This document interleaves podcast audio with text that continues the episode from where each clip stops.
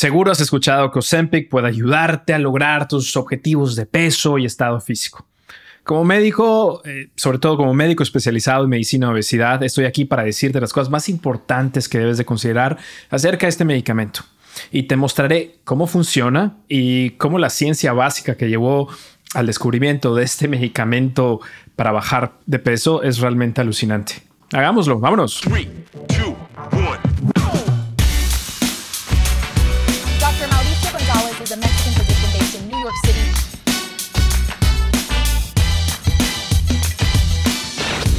Doctor Mao informa.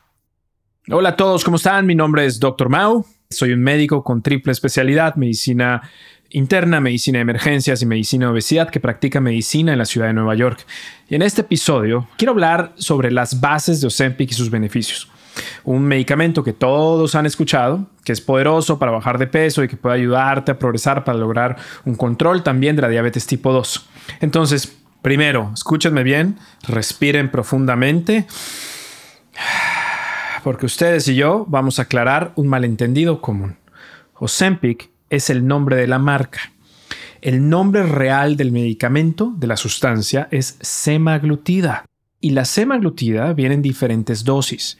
La cantidad máxima de Ozempic puede ser de 2 miligramos para Wegovy, que es semaglutida para bajar de peso, la cantidad máxima es 2.4 miligramos.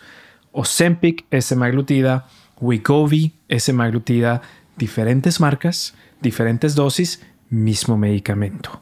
Entonces, de ahora en adelante hablaremos de la sustancia, de la semaglutida. ¿Están listos? Ok, vamos a sumergirnos directamente. ¿La semaglutida es poderosa para causar pérdida de peso? La respuesta es sí, pero veamos la evidencia.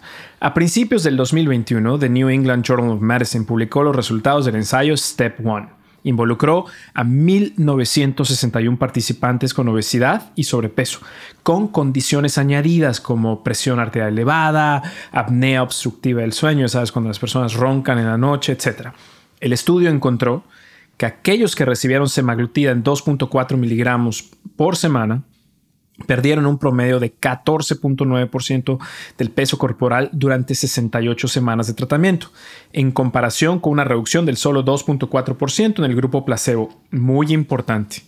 Cuando empiecen con estos, eh, estas conversaciones agitadas de que por qué no llevan a cabo un cambio del estilo de vida primero, recuerden que en estos estudios todos los participantes, los que se inyectaron semaglutida y los que no se le inyectaron, todos se sometieron a cambios del estilo de vida guiados por profesionales. La única diferencia aquí es la medicación.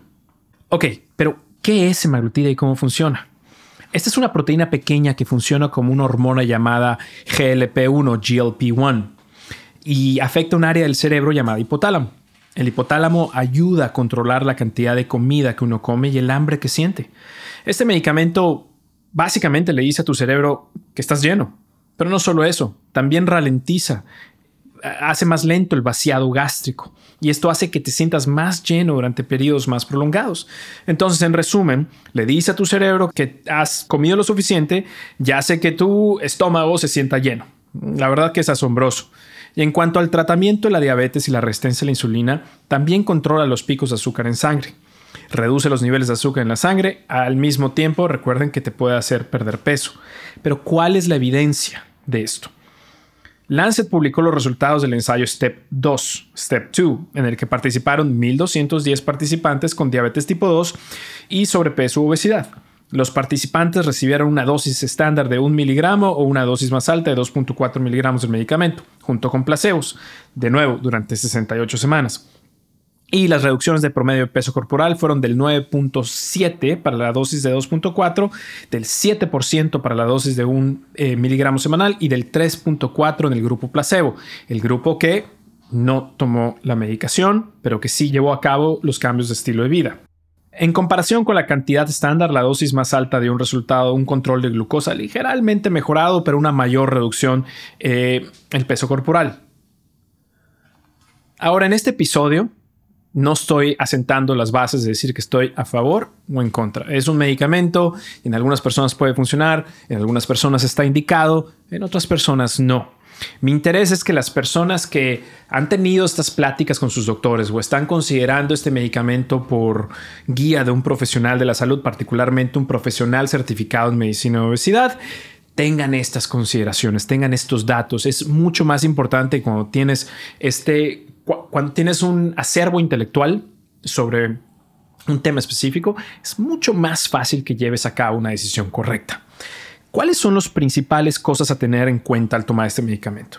Hay muchos, pero como médico de obesidad, me gustaría decirles los mismos que les digo a mis pacientes. El primero es masa muscular. Comencemos con el músculo. Los bíceps. La pérdida de peso siempre, no importando de dónde venga, por comer menos, cirugía bariátrica, medicinas, etcétera, puede conducir a una disminución de la masa muscular especialmente si la pérdida de peso es rápida o si una persona no consume suficientes proteínas o no realiza ejercicio de fuerza regularmente. Algunas personas en las redes sociales han expresado su preocupación que porque la pérdida de peso muscular con semaglutida eh, es muy fuerte, mayor que con, otras, eh, con otros métodos, etc.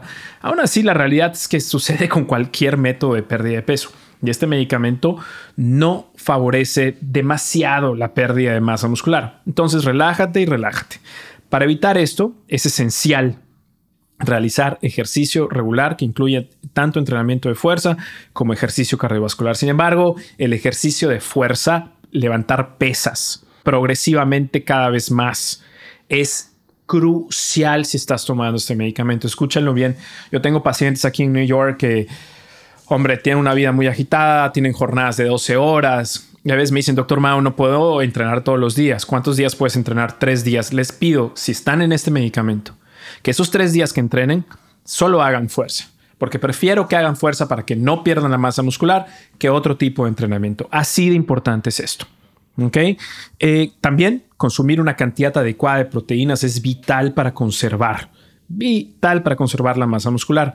Mis recomendaciones, recuerden, esas recomendaciones son de manera general, no aplican para todo el mundo, pero es un buen punto de partida. Yo recomiendo eh, por lo menos 1.5, 1.6 gramos de proteína por kilo de peso al día, particularmente en personas que están perdiendo peso con esta medicina.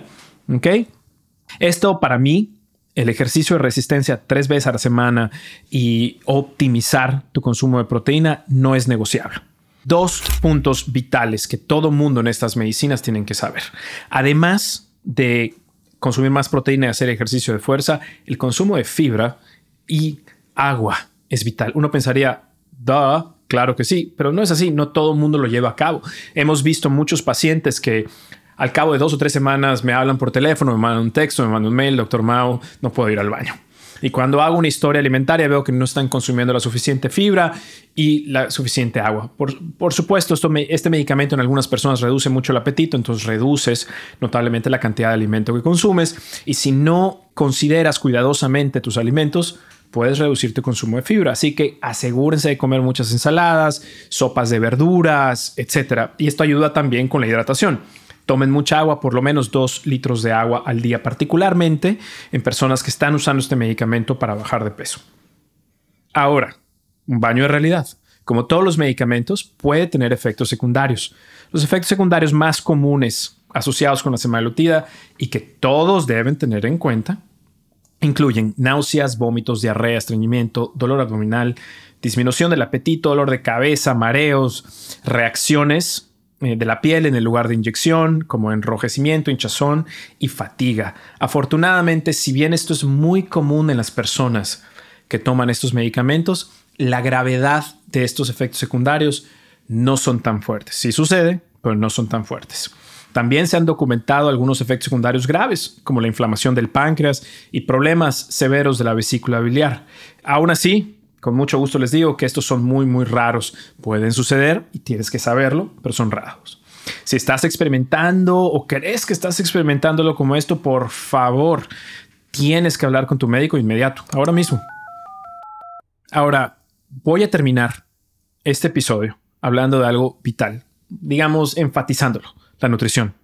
Si comienzas a tomar este medicamento, tienes que recordar una cosa, tu apetito va a disminuir debes asegurarte de comer una dieta nutritiva. Tienes que aprovechar esta oportunidad de, tener un apetito menor para establecer una, un estilo de nutrición que sea cardioprotector y saludable. ¿Ok? Tienes que comer una dieta nutritiva y asegúrate de comer muchas verduras y cereales integrales para tener todos esos antioxidantes y fibra para evitar el estreñimiento. Y por favor, recuerda, no olvides beber mucha agua.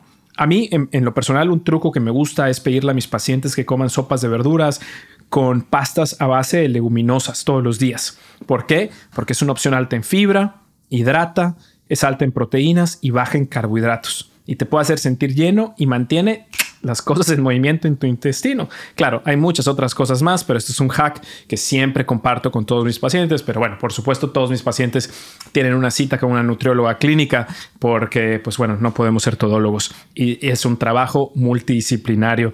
Pero obviamente tienes que hablar de esto con tus profesionales de salud en los que confías. Así que eso es todo, mis queridos amigos y amigas. Esto es básicamente el kit de inicio de semaglutida. Gracias por escuchar este episodio. Y si lo disfrutaste, por favor, suscríbete a este podcast, ¿ok?